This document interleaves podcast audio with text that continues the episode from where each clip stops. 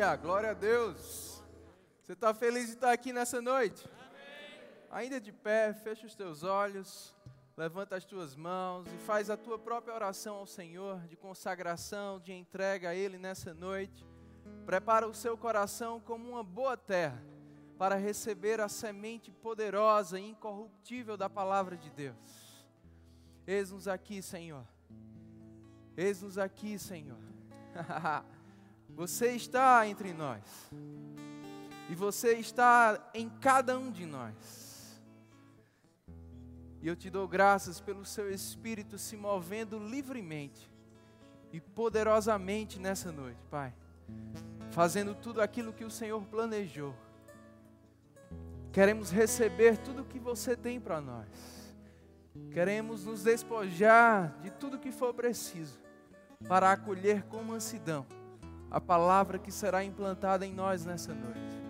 E eu te dou graças porque a Sua palavra é lâmpada para os nossos pés e é luz para o nosso caminho. Que essa seja uma noite de iluminação de entendimento, de ajustes, de sabedoria do alto sendo derramada sobre cada pessoa aqui, Pai, e inundando cada lar, cada família aqui representada, para a honra e glória do Seu nome, nome de Jesus. Se você crê, diga amém. Obrigado, pessoal. Que bênção, pode sentar, queridos. Graça e paz. Aqui receberam. Aí você Vou dar uma chance para você receber de novo. Graça e paz. Amém. Amém. Glória a Deus. Você trouxe sua Bíblia? Então abre lá em 1 Coríntios, capítulo 10.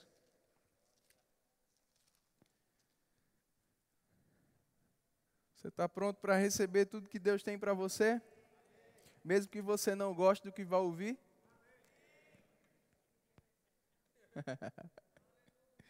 Então tá certo. Eu também não gosto de falar não, mas manda quem pode, obedece quem tem juízo, eu tenho juízo. Então eu vou obedecer o Espírito Santo. Amém? Aleluia. Diga, Deus vai falar comigo nessa noite. 1 Coríntios, capítulo 10, ele fala de alguns exemplos negativos dos israelitas na antiga aliança, que como igreja a gente não pode seguir, não podemos cometer os mesmos erros, porque senão teremos algumas consequências que eles também tiveram. No verso 5 diz: Deus não se agradou da maioria deles, razão porque ficaram prostrados no deserto. Em outras palavras, razão porque não entraram na terra prometida, razão pela qual não desfrutaram da promessa de Deus ou daquilo que Deus havia planejado para eles. Amém? Você sabia que Deus tem um plano para a sua vida? Deus tem um plano para a sua família? Amém. E aí no verso 6 o apóstolo Paulo disse: Estas coisas se tornaram exemplos para nós e aí ele começa a citar alguns desses erros que se tornaram exemplos para que a gente não caia neles, não cometa os mesmos erros. Ele fala sobre a cobiça, depois ele fala sobre a idolatria, ele fala sobre a imoralidade, ele fala no verso 9 sobre pôr o Senhor à prova, e no verso 10, que será o nosso tema nessa noite, ele fala sobre murmuração. Diga comigo, murmuração. E aí ele diz: Nem murmureis, como alguns deles murmuraram e foram destruídos pelo exterminador. Você fica feliz de saber que não é Deus quem destrói? Amém? Deus trabalha construindo. Deus trabalha reconstruindo. E o diabo, ele trabalha destruindo. Jesus disse em João capítulo 10, versículo 10, o ladrão vem para roubar, matar e destruir. Mas eu vim, Jesus disse, para dar vida e vida em abundância. Você quer a destruição ou você quer a vida abundante? A destruição vai ser papel do ladrão. A vida abundante É uma dádiva de Jesus. Ladrão só entra se você deixa.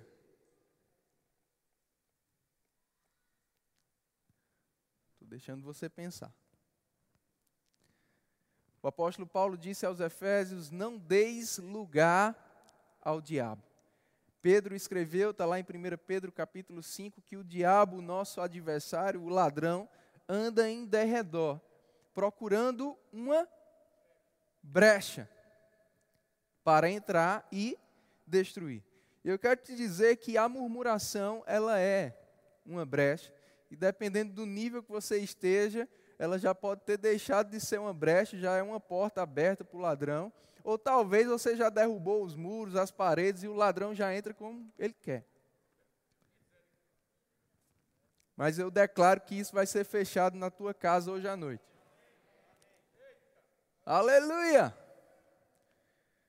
Não murmureis, porque a murmuração vai gerar destruição. Na Bíblia a mensagem está parafraseada da seguinte forma: devemos tomar cuidado com a reclamação, pois foi ela quem os destruiu. Reclamação, murmuração. Essa palavra murmuração significa né, você falar, muitas vezes você só cochichar, de forma descontente, insatisfeita, ingrata questionando, se queixando, cobrando, ou não reconhecendo o devido valor. E é sobre isso que a gente vai falar. Quantos ficaram animados? Diga, Deus está me dando livramento nessa noite. Diga com mais convicção: Deus está dando livramento para minha família nessa noite. Aleluia. Agora vai lá para Deuteronômio, capítulo 1. A gente viu o apóstolo Paulo citando que a murmuração impediu a maioria do povo de Israel de entrar na terra prometida. A murmuração foi um dos empecilhos que eles tiveram para não desfrutar do plano de Deus, da promessa de Deus. A maioria deles. A gente vê lá em Números, capítulo 13, quando Deus manda Moisés enviar doze espias para a terra prometida, e daqueles doze, dez voltaram com um relatório negativo de incredulidade, um relatório de murmuração, reclamando de Deus. Como é que Deus manda a gente para uma terra, mas aquela terra está cheia de gigantes? Como a gente vai entrar? Nós somos aos nossos próprios olhos como gafanhotos, a gente não tem como vencê-los. Mas apenas Josué e Caleb não foram por esse caminho da murmuração, eles foram pelo caminho da fé. Que acredita no que Deus diz sobre você, que acredita no que Deus tem para você e concorda com Ele. Se Deus disse, eu posso. Se Deus disse, eu tenho. Se Deus disse, eu sou. E somente Josué e Caleb desfrutaram, né, e sua descendência desfrutaram dessa promessa. Os outros, como já lemos, foram destruídos. Mas eu quero chamar a atenção para um detalhe aqui. Porque depois daquele relatório negativo, daqueles dez espias, foi que começou, né, foi um dos episódios que eles murmuraram né, no deserto. Então, começou aquela murmuração. Aqui em Deuteronômio, capítulo 1, Moisés está relatando essa mesma história. E no verso 26 ele fala: Porém vós não quisestes subir, mas fostes rebeldes à ordem do Senhor vosso Deus, murmurastes nas vossas tendas. Aonde? Aonde foi que eles murmuraram? Olha que coisa interessante. Se você ler apenas lá em números, você vai ver que quando os espias chegaram, deram aquele relatório negativo, né, diz que o povo reunido, a congregação reunida, chorou, ficou desesperada. E diz que eles murmuraram contra Deus, contra Moisés, contra Arão. Mas aqui em Deuteronômio, Moisés traz um detalhe: que, embora esse descontentamento tenha sido público, a murmuração foi em casa.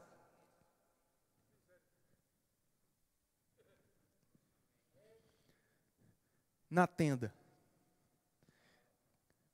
Cada um foi para a sua tenda e eles, na tenda, murmuraram. Deixando você pensar.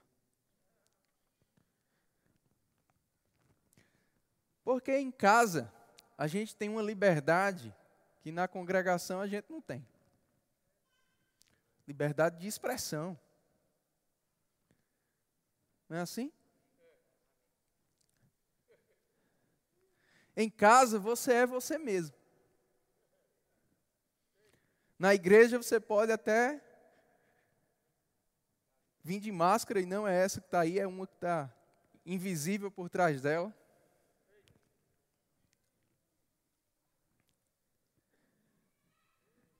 E aparentar ser uma coisa que você não é. Mas em casa você não tem como esconder. Em casa você é você mesmo. Em casa você tem liberdade para colocar para fora o que está dentro de você. Então, se a gente quiser diagnosticar como está a nossa vida, a gente precisa olhar para como a gente está em casa.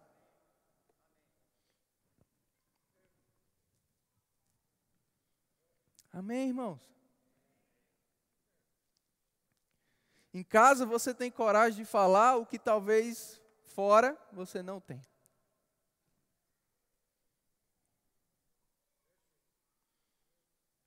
Agora, o que eu quero, pelo Espírito Santo, pela palavra, te ensinar e aprender junto com você nessa noite, é que, embora a gente tenha a liberdade e a coragem, nem tudo a gente tem que falar.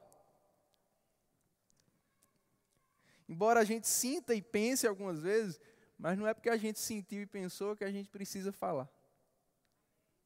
Diga de novo, Deus está me dando livramentos nessa noite. Oh, aleluia! Aleluia! Eles murmuraram nas tendas, em casa. Eles duvidaram da promessa de Deus em casa.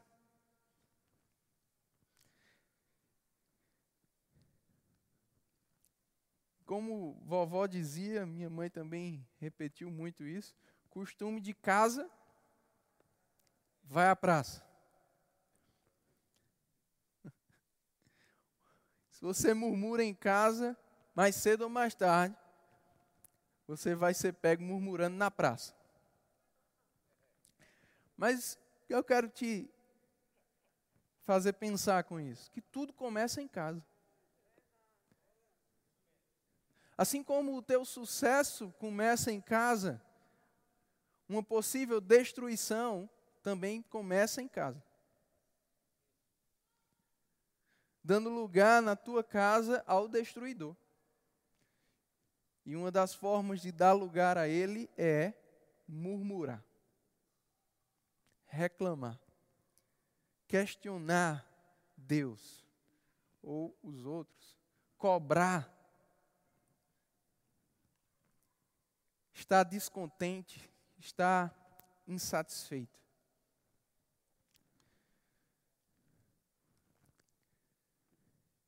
E a gente precisa se livrar disso. Lá em Filipenses capítulo 2,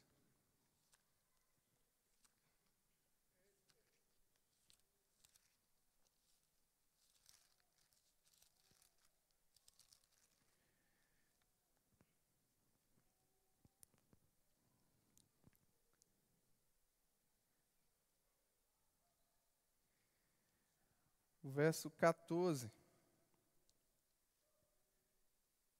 Vamos ler a partir do 12. Diz assim: Assim, pois, amados meus, como sempre obedecestes, não só na minha presença, porém muito mais agora, na minha ausência, desenvolvei a vossa salvação com temor e tremor.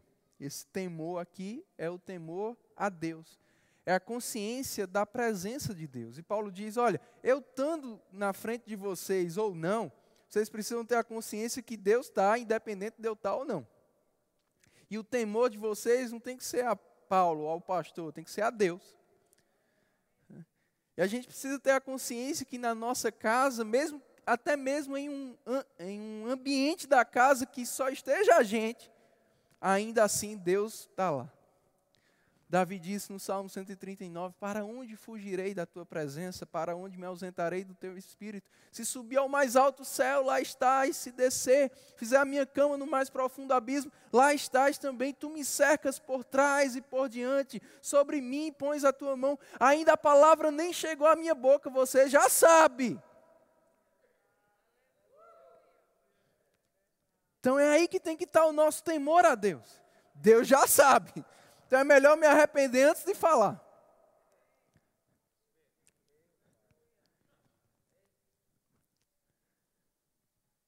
Paulo disse: Você falaria isso, você obedeceria a esse princípio se eu tivesse presente? Muito mais, obedeça se eu estiver ausente. Em casa, você está sendo o que você é na igreja, na frente do pastor? Ou você é como aquele pai que o filho chegou para o pastor e disse: Pastor, a gente pode morar aqui? Ele disse: Por quê? Porque aqui meu pai é uma benção. Ou então aquela outra criança que chegou na igreja e ficou perto do pastor olhando para ele, o pastor desconfiado, ele olhando para o pastor o tempo todo, chegou bem pertinho do pastor. O pastor disse: O que é, rapaz? Você está olhando tanto para mim? Ele disse: Pastor, eu estou procurando sua outra cara. O pastor disse: Por quê? Porque papai disse lá em casa, na hora de jantar, que o senhor tem duas caras.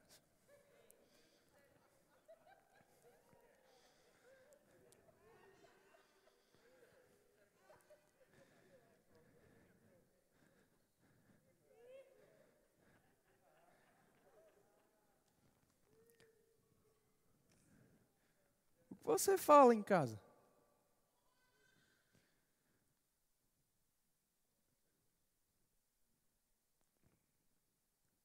Você fala de algumas pessoas na tua casa? Talvez conversando com teu cônjuge. Você falaria na frente dessas pessoas?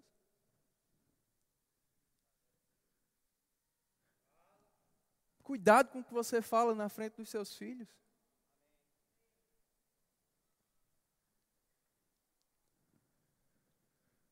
Oh, aleluia, Deus está nos dando livramentos.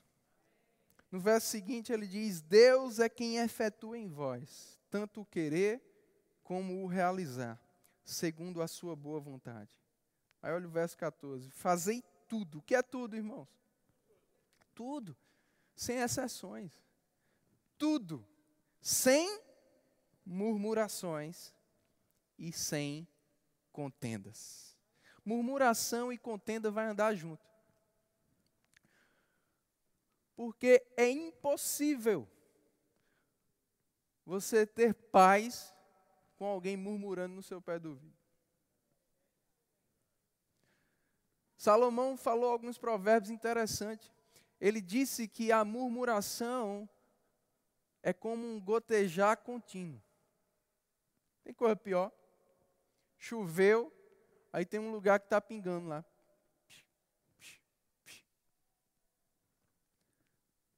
Ou você sai de perto, ou você resolve, mas não tem como você ficar lá, aquele gotejar e você ficar em paz.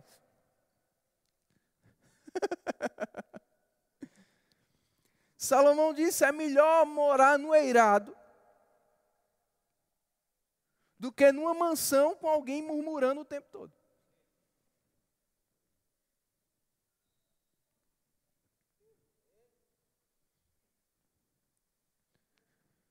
Fazei tudo sem murmurar. Porque se houver murmuração, mais cedo ou mais tarde, vai ter contenda. Vai ter briga. Não tem nada mais maléfico para um relacionamento conjugal do que essa palavrinha, cobrança.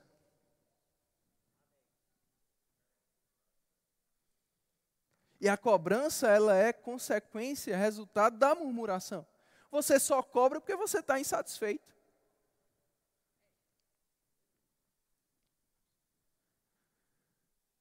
quando você cobra, é uma forma de você murmurar.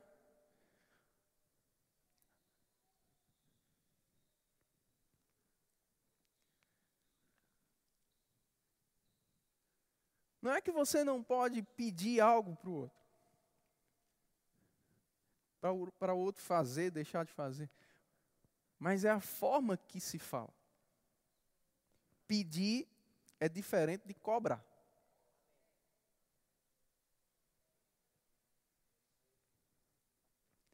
Agora, lá em Romanos, capítulo 12, mais 1,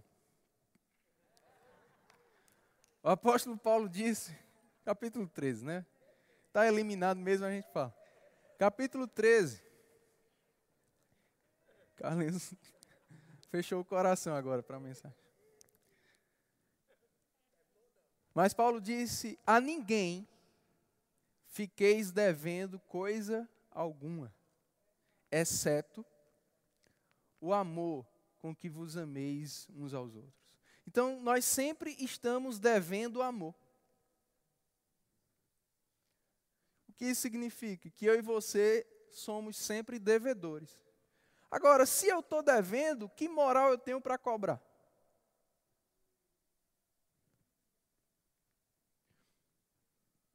O que leva muitas vezes a gente a cobrar o outro é que a gente deixa de se ver como devedor. A gente deixa de ter a atitude de servir e passa a querer ser servido. A gente deixa de ter a atitude de querer agradar e passa a querer ser agradado. E isso está fora do amor de Deus. Porque o amor de Deus, ele não busca os seus próprios interesses. Ele busca satisfazer o outro. O amor não cobra, o amor paga. Vou dizer de novo: o amor não cobra, o amor paga. Mas o mal está sendo feito, o que é que eu faço? Eu cobro que o bem seja feito? Não, eu pago o mal com o bem.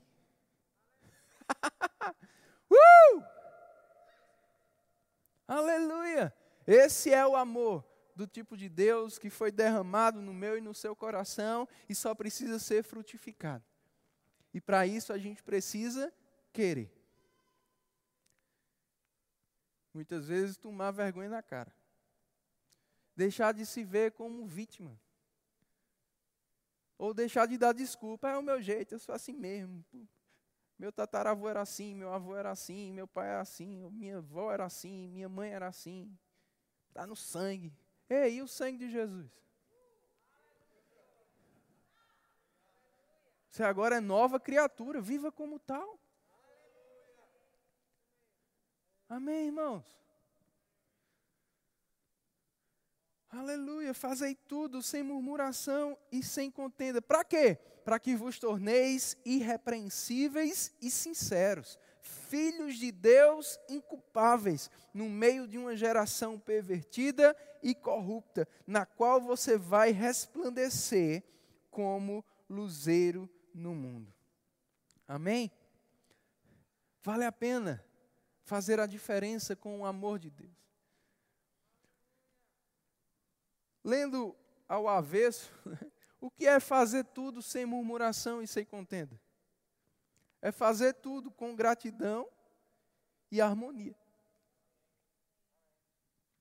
É fazer tudo com gratidão e unidade, unindo, somando, pacificando.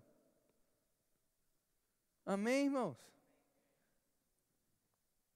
Aleluia. Esse é o contrário da murmuração, a gratidão. A murmuração, as palavras negativas de reclamação, de questionamento, ela vai gerar um ambiente terrível na tua casa. Lá em Lucas capítulo 10, Jesus deixou claro o tipo de ambiente que ele gosta dentro de uma casa.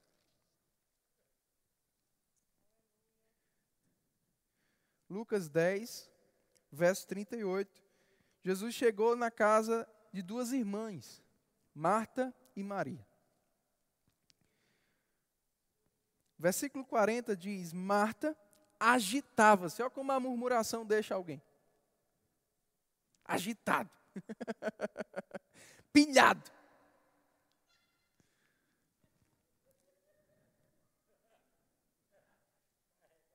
Agoniado. Não, pastor, mas esse é meu jeito. Porque talvez você se acostumou. Uma coisa é você ser proativo, até um pouco hiperativo. Outra coisa é você ser ansioso, agoniado. Não sabe parar quieto. Isso é falta de domínio próprio. Isso tem um nome, chama carne. Marta estava assim, cozinhando e agitada. Mas a agitação dela não era querer fazer a melhor comida para Jesus. A agitação dela é porque Maria não estava ajudando.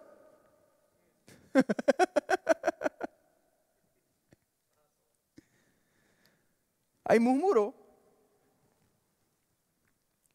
Se aproximou de Jesus e, e olha como ela falou com Jesus. Ela podia ter dito: Jesus, Faz um favor para mim. Conversa com Maria. Vê se ela não pode me ajudar um pouquinho, porque está pesado aqui para mim. Teria sido diferente, irmão. Mas ela chegou para Jesus e disse: Jesus, te importa não? Sabia que a murmuração vai te levar a perder o respeito com o outro? A tratar o outro de uma forma não respeitosa, não carinhosa? Porque muitos relacionamentos são maravilhosos no namoro, no noivado, até o casamento.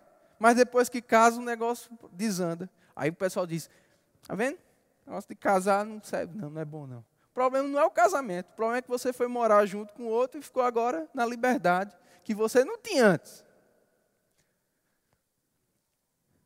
Você não tinha a liberdade de falar algumas coisas, ou falar o que você pensa, quando você só namorava, tava, você aproveitava para conversar outras coisas, para falar outras coisas. Mas agora está morando junto. Aí você é você mesmo.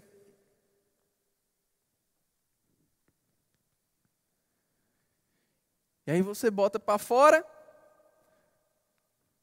e distrata o outro. Quem antes você chamava de amor, de docinho, você agora diz: Ei, rapaz, Mudou, mudou, não foi? Você está aqui? Não te importa que minha irmã tenha deixado que eu fique sozinha. Olha o vitimismo.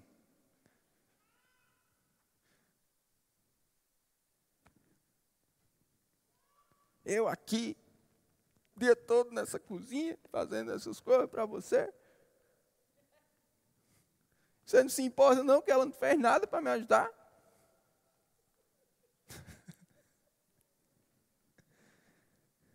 Eu aqui, e você ainda deixa essa toalha molhada aí na cama? Deus está falando.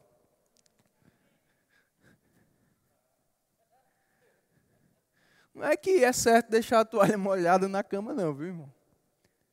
Mas também não é certo murmurar porque o outro deixou.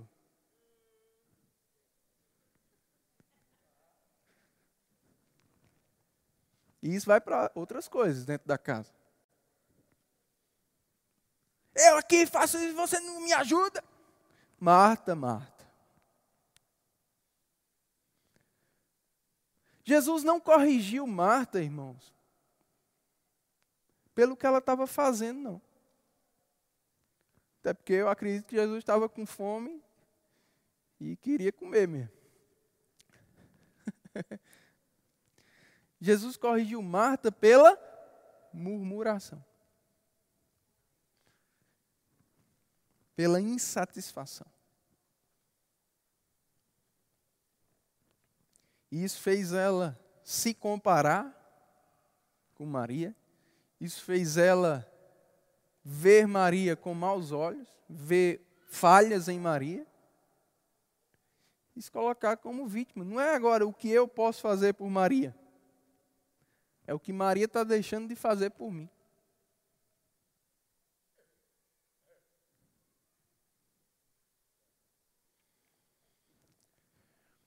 E Jesus corrige ela. Marta, Marta, andas inquieta. Olha como a murmuração te deixa. Inquieto. E te preocupas com muitas coisas. Entretanto, pouco é necessário.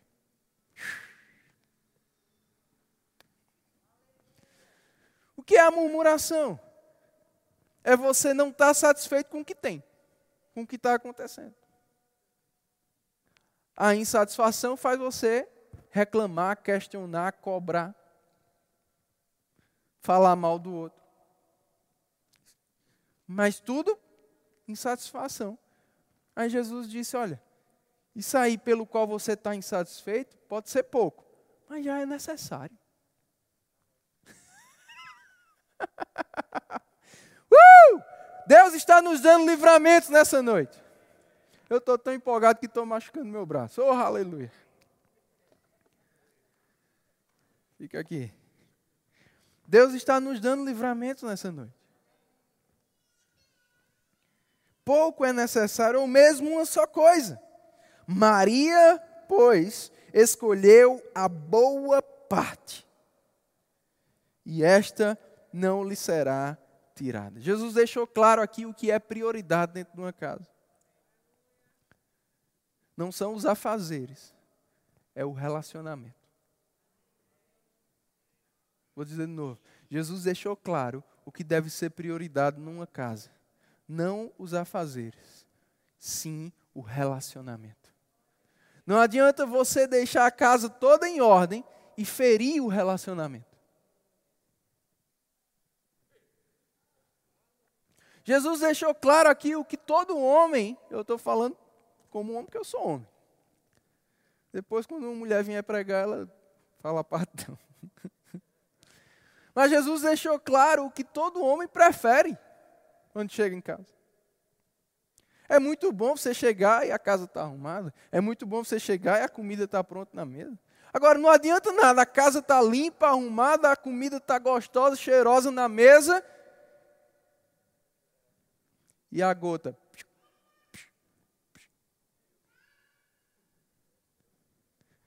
Lembra de Salomão, é melhor ir para um eirado.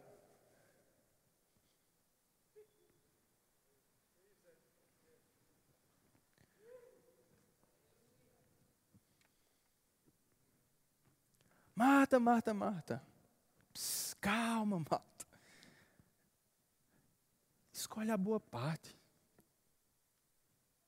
Relacionamento. Essa é a prioridade. Se essa estiver em ordem, as outras coisas a gente coloca em ordem junto.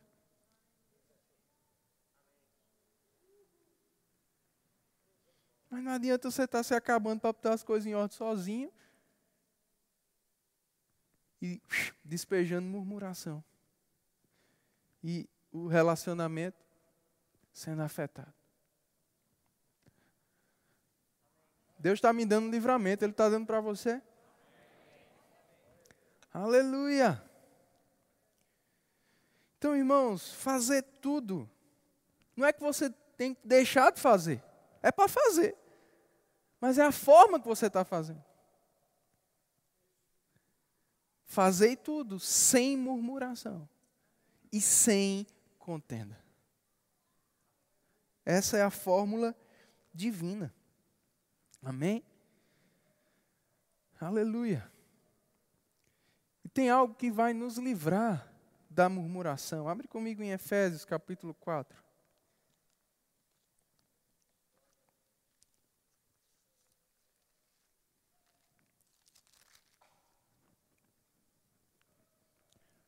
O apóstolo Paulo está exatamente falando aqui sobre o nosso comportamento como nova criatura ele fala no verso 22, no sentido de que, quanto ao trato passado, vos despojeis do velho homem, que se corrompe segundo as concupiscências do engano, e vos renoveis. Ei, hoje mesmo você pode se renovar. Hoje mesmo você pode decidir ser uma pessoa diferente, ser uma esposa diferente, ser um marido diferente, ser um pai, uma mãe, um filho diferente na tua casa. Eu vou me renovar hoje. Vou pegar o velho homem, a velha mulher e crucificar. E me renovar desse novo homem em Cristo. Esse amor do tipo de Deus que faz tudo sem murmurar, sem contender, que é pacífico, que perdoa rápido, que paga e não cobra. Amém, irmãos? Aí ele começa a listar alguns comportamentos, como deixar a mentira, né? não se irar, não deixar a ira se pôr, o sol se pôr sobre a sua ira, não roubar, não furtar o outro. Aí no verso 29 ele diz: Não saia da vossa boca nenhuma palavra torpe, fútil, sem sentido, sem edificação, que não é necessária para o momento, palavra inconveniente. E sim unicamente a que for boa para edificação. Aleluia. Conforme a necessidade. E assim transmita graça aos que ouvem. Palavras sempre vão transmitir alguma coisa. Palavras nunca são só palavras. No reino espiritual existe uma transmissão que pode ser boa se a palavra for boa, pode ser ruim se a palavra for ruim. Jesus usou o exemplo de uma semente. Invisível, mas está crescendo alguma coisa. Vai ser gerado alguma coisa. Em Provérbios 18, 20, Salomão disse: Morte e vida estão no poder da língua. O que bem a utiliza vai comer do seu fruto. Palavras transmitem. E aqui Paulo diz: olha, tenha cuidado de você só transmitir graça. A graça de Deus. O favor de Deus. Né? Aquela força divina, aquela motivação, aquele zelo, aquele amor, aquele favor, aquele cuidado, aquilo que vai levantar o outro e não o que vai colocar o outro para baixo. Amém? Diga eu vou chegar lá. Essa é a minha oração também. Amém, irmãos? Precisamos ter esse entendimento. Precisamos controlar a nossa boca. Tiago capítulo 3 fala sobre isso. Ele diz: não pode sair de uma mesma boca dois tipos de água. Como é que com a mesma boca você abençoa alguém e com essa mesma boca você fala mal de alguém? Como é que com a mesma boca você olha para o seu cônjuge e diz: Eu te amo? E com a mesma boca você diz: Não tem jeito não. Não é diferente. E é a mesma boca. E Tiago diz: Não pode ser assim. Ou sai água doce ou sai amarga. Eu não sei você, eu quero que saia água doce.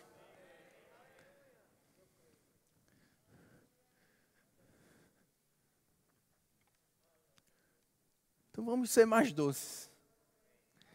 Salomão disse que a palavra doce aplaca o furor. O outro pode até estar irado, mas quando a sua palavra é doce, a ira dele vai.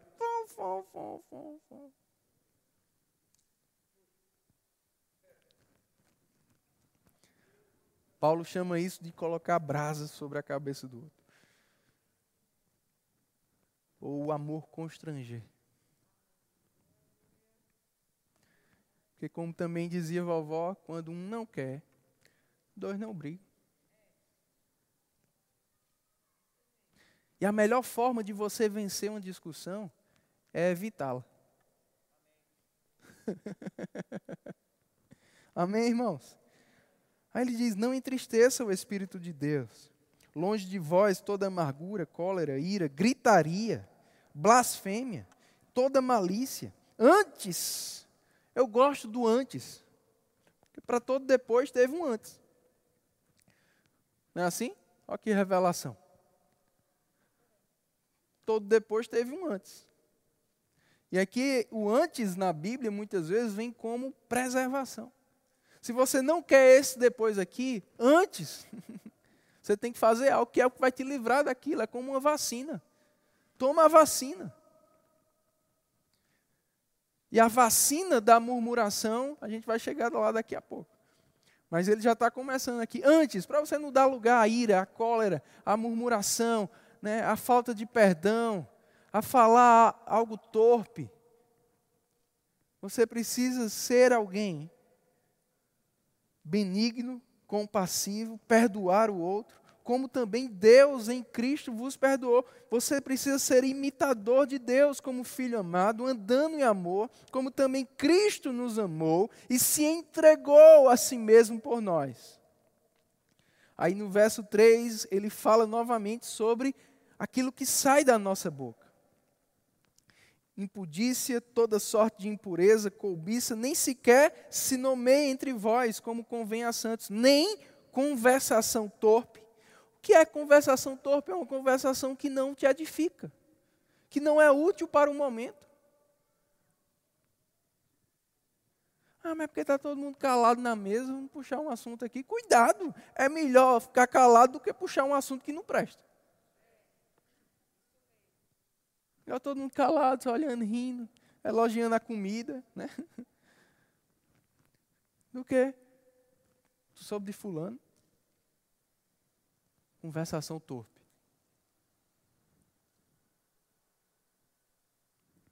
Diga, Deus está me dando livramento nessa noite.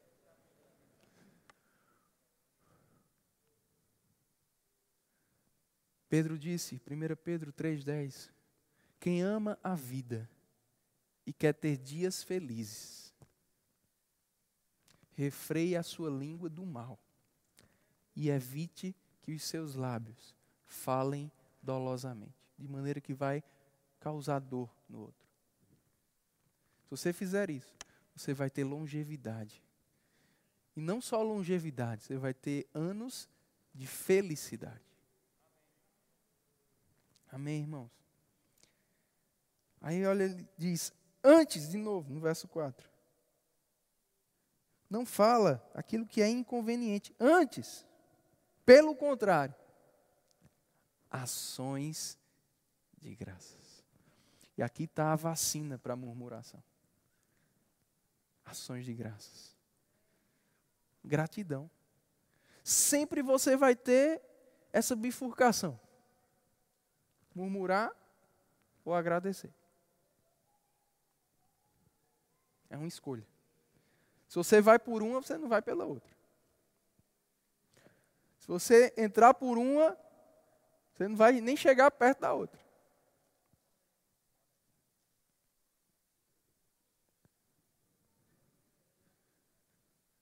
Então a gente precisa se tornar, como está lá em Colossenses 3, verso 15, sede agradecidos. Se tornar alguém grato. Isso vai te livrar da murmuração. Se você se tornar alguém ingrato, você vai deixar de ser um murmurador.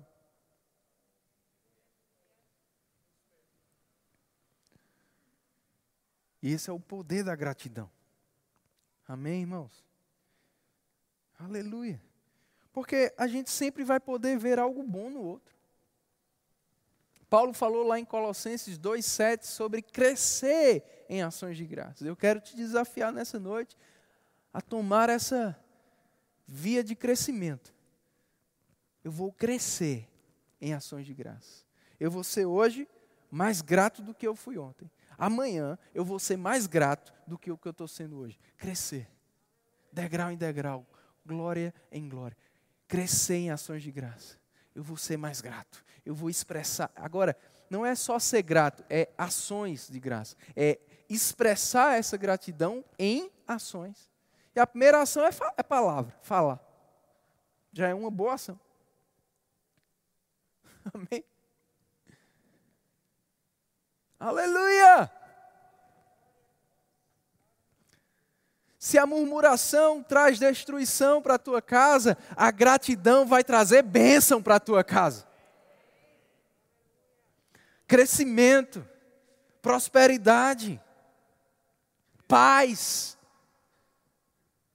Se a murmuração traz enfermidade, que a palavra de Deus deixa bem claro que uma, um coração insatisfeito faz secar até os ossos. Quantas doenças psicossomáticas são resultados de murmuração?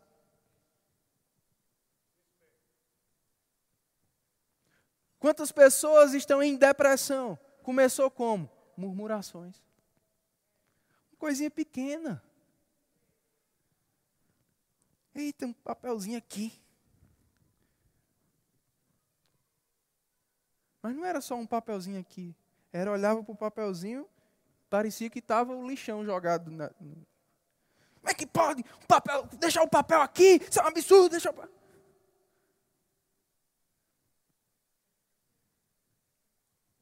Ei, é só um papel. Tira. Acabou-se. Ei, é só uma toalha molhada. Estende.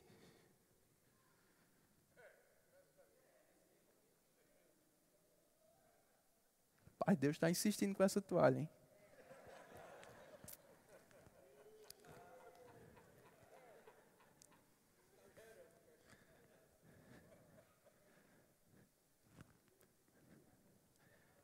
Nada é mais valioso do que a tua paz.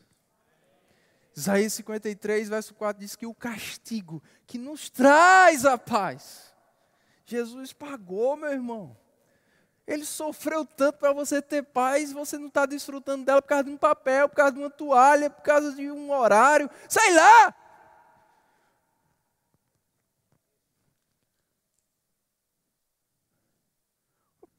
Essa mulher demora a trocar de roupa. Deixa de murmurar. Agradece porque tem mulher, agradece porque tem roupa.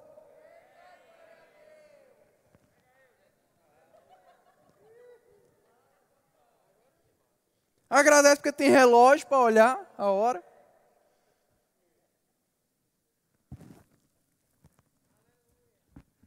Gratidão.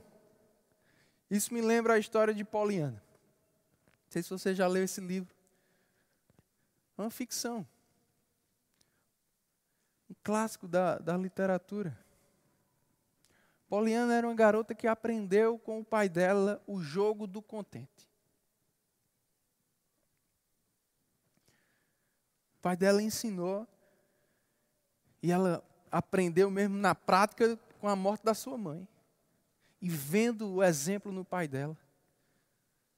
Que mesmo diante daquela situação, ele encontrava alguma coisa para ficar contente, em vez de olhar para o que ia trazer tristeza. E aí ele ensinou Paulino: vamos jogar, vamos. O que é que pode nos deixar contente agora? E aí, depois de um tempo, aquele homem morre. E aí, Pauliana agora vai ter que jogar sozinha. E ela começa, na morte do pai, procurando alguma coisa. E em vez de ficar triste porque seu pai morreu, ela começa a ficar alegre pelo pai que ele foi. E ela começa a jogar, mas aí ela vai morar com a, avó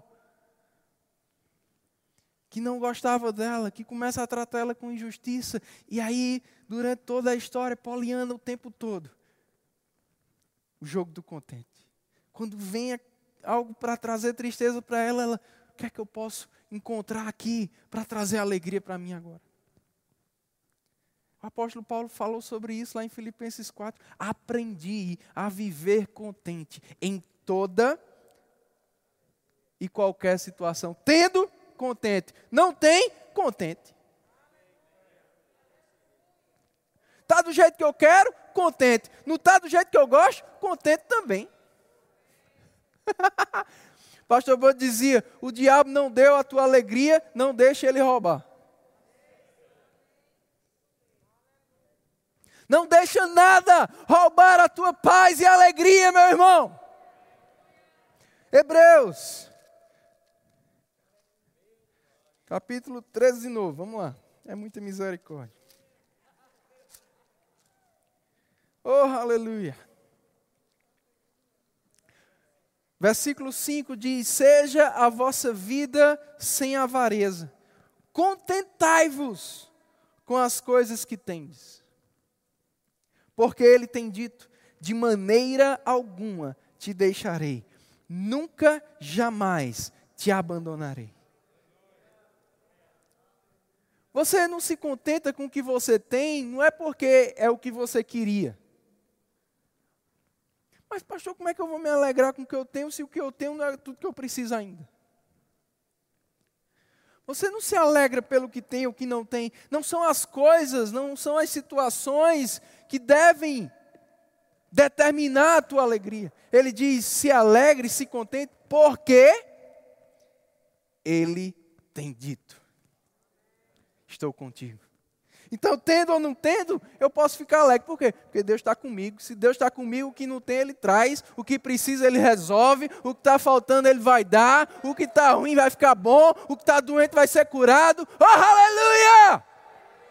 Se Deus está comigo, não tem motivo para murmurar. Se Deus está comigo, tudo vai bem, meu irmão. Ou vai ficar bem.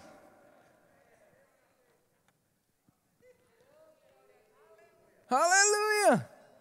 Aí ele diz assim, ou seja, com essa consciência. O que eu tenho, eu tenho que agradecer. É como Jesus, diante daquela multidão, os discípulos disseram: O que é cinco pães e dois peixes para isso aí? Murmurando. Jesus disse: Pai, graças te dou. Talvez você olhe para o teu cônjuge você olha, cinco pães e dois peixinhos. Está faltando muita coisa para me alimentar. Essa multidão aqui precisa de mais. Você vai ficar reclamando? Ou você vai dizer, Pai, graças te dou.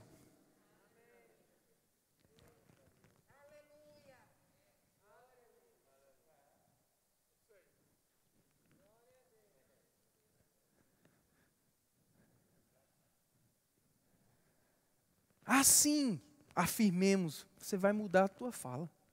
Quando você se contenta, quando você aprende a se contentar, porque você sabe que Ele está com você, que Ele tem promessas para a tua vida, você vai mudar. Você vai fazer o que está no verso 15. Por meio de Jesus, pois, ofereçamos a Deus sempre é quando está tudo em ordem, a gente louva. Não, sempre. Quando está em ordem, quando não está, quando está tudo certo, quando não está, quando está me agradando, quando não está, sempre eu ofereço sacrifício. Eu gosto dessa palavra, porque nem sempre a gente quer, nem sempre é prazeroso. Você ouvir certas coisas, você ver certas coisas, ter que agradecer. Sua carne não vai querer, não. Por isso que é sacrifício. Pega o travesseiro, a toalha.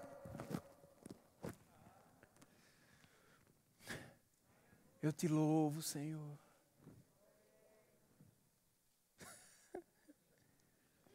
Ei, tua vida vai ser diferente. Teu dia a dia vai ser diferente. Teu relacionamento vai ser diferente. É só estar tá disposto a se sacrificar. Sacrifício de louvor. Eu queria reclamar, eu queria passar na cara, eu queria. Eu vou louvar.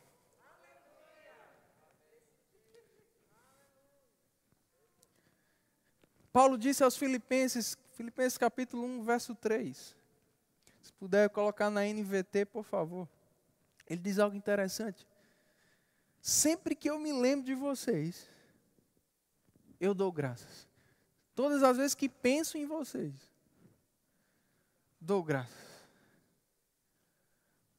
Eu comecei a fazer esse exercício porque eu fiquei pensando, será que os filipenses eram tão perfeitos assim? Porque toda vez que Paulo pensava nos filipenses, ele dava graça a Deus. O povo perfeito.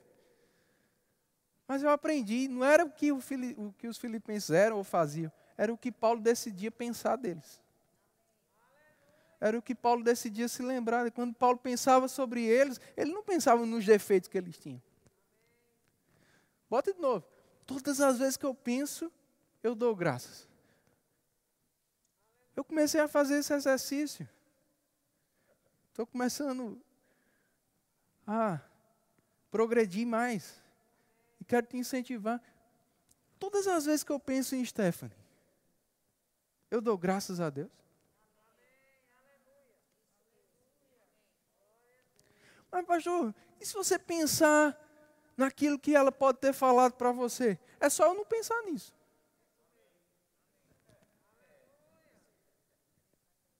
É melhor pensar naquela outra coisa boa que ela disse para mim.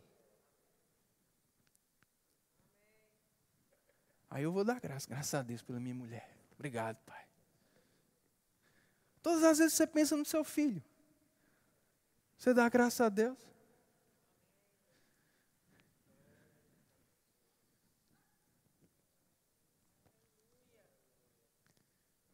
Esse menino é perredo, mas esse menino, esse, quando esse menino chora, é só não pensar no choro. Pensa no sorriso dele.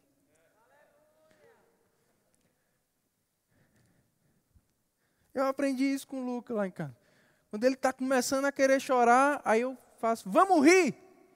Aí ele gosta, ele começa a rir, esquece até que ia chorar. Peguei para mim agora. Quando eu tiver vontade de chorar, Deus olha para mim e diz: Ei, filho, vamos rir. Deus nunca vai dizer, é, chora, chora, meu filho, chora, vem aqui, chora aqui, no ombro do papai. Não!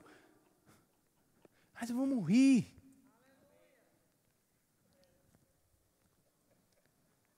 Uh! E aí você sem vontade, mas sacrifício. Ha, ha, ha.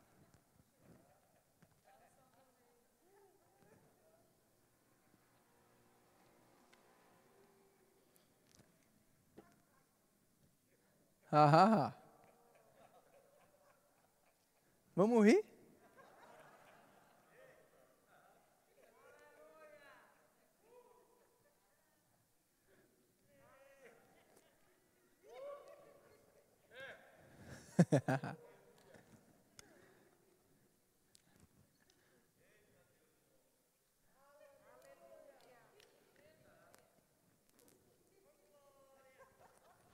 Aleluia.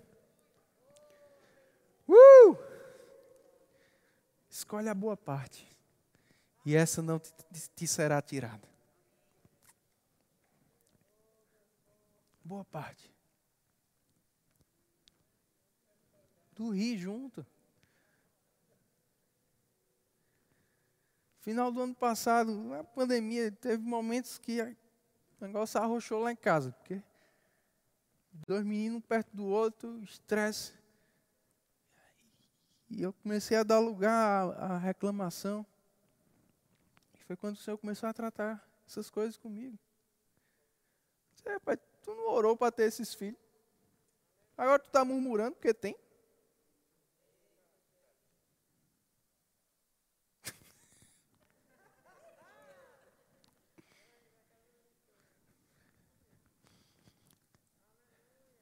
Aí eu conversei com o Stephanie e disse: a gente vai ter momentos de gratidão. E quando estava assim, momento de gratidão, é o jogo do contente. Só mudei o nome, foi plágio.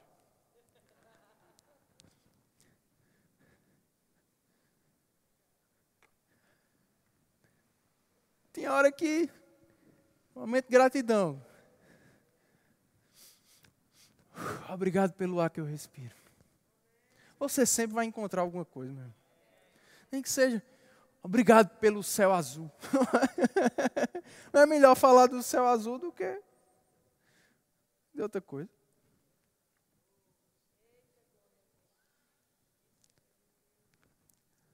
Deus te alcançou nessa noite. Você pode ficar de pé.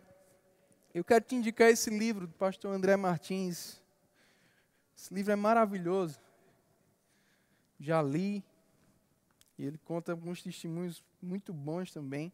O segredo de viver feliz. Aí olha o subtítulo. Viver feliz não é sem querer, é de propósito.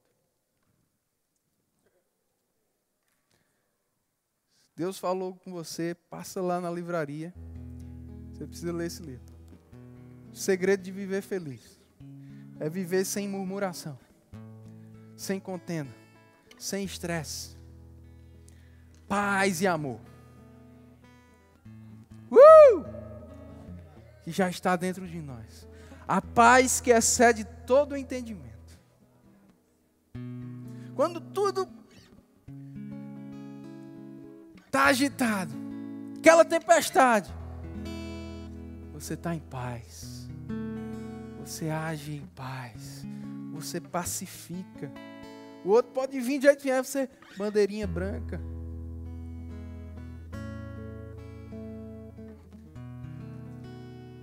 A tua casa vai ser diferente. Não vai ter espaço para destruição. Não vai ter espaço, brecha nenhuma para o diabo e a bênção de Deus.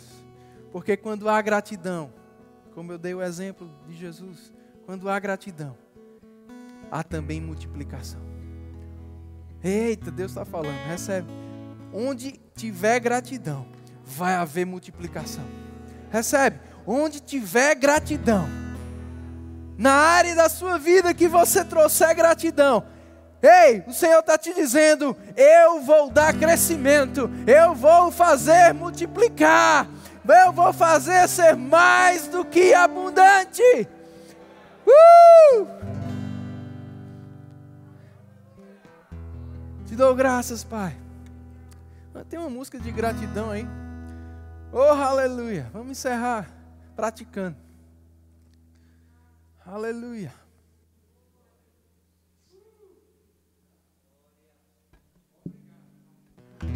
pode render graças pela sua casa, pela sua família. Se você está com os seus aí, olhe para eles e obrigado. Procura alguma coisa que você pode agradecer. Fala mesmo. Na hora de cobrar, você não é todo ousado, seja ousado para agradecer, para honrar, para dizer isso aqui eu admiro você. Obrigado.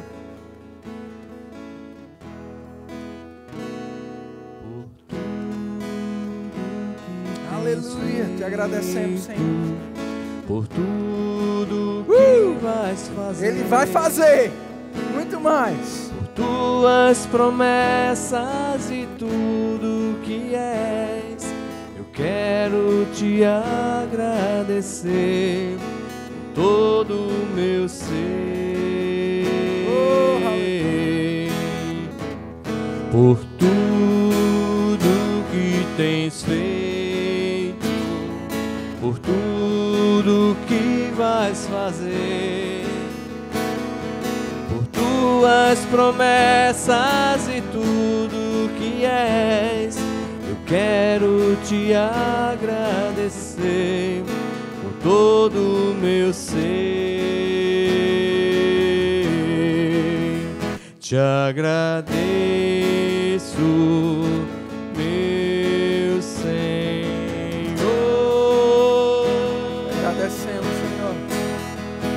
Te agradeço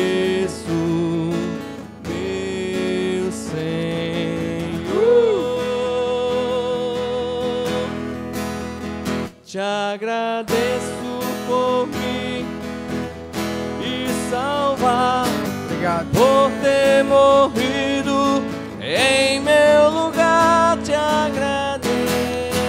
Como é bom, irmão. Trazer Jesus a memória.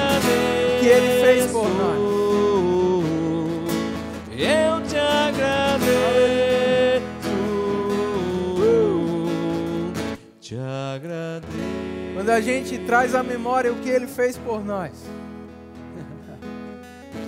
tudo que a gente pode estar fazendo se torna pouco. Paulo disse: quando eu julgo o que Cristo fez por mim, o amor dele me constrange.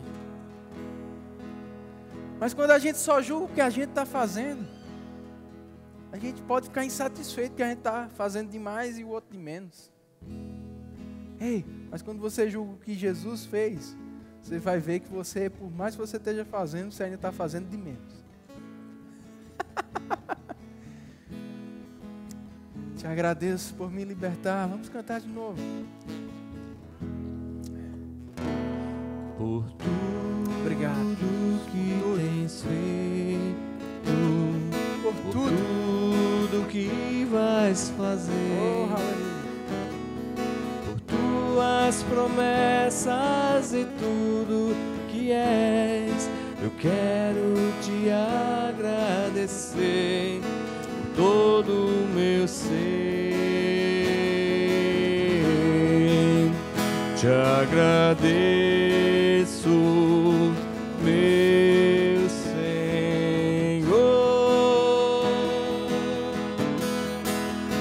Te agradeço,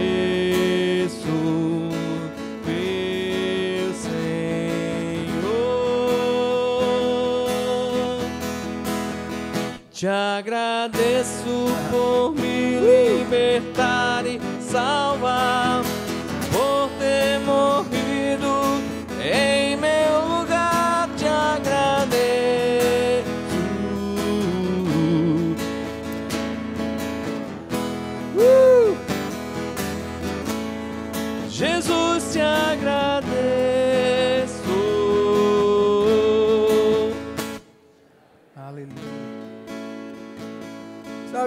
esse mês foi complicado para mim porque eu sou destro.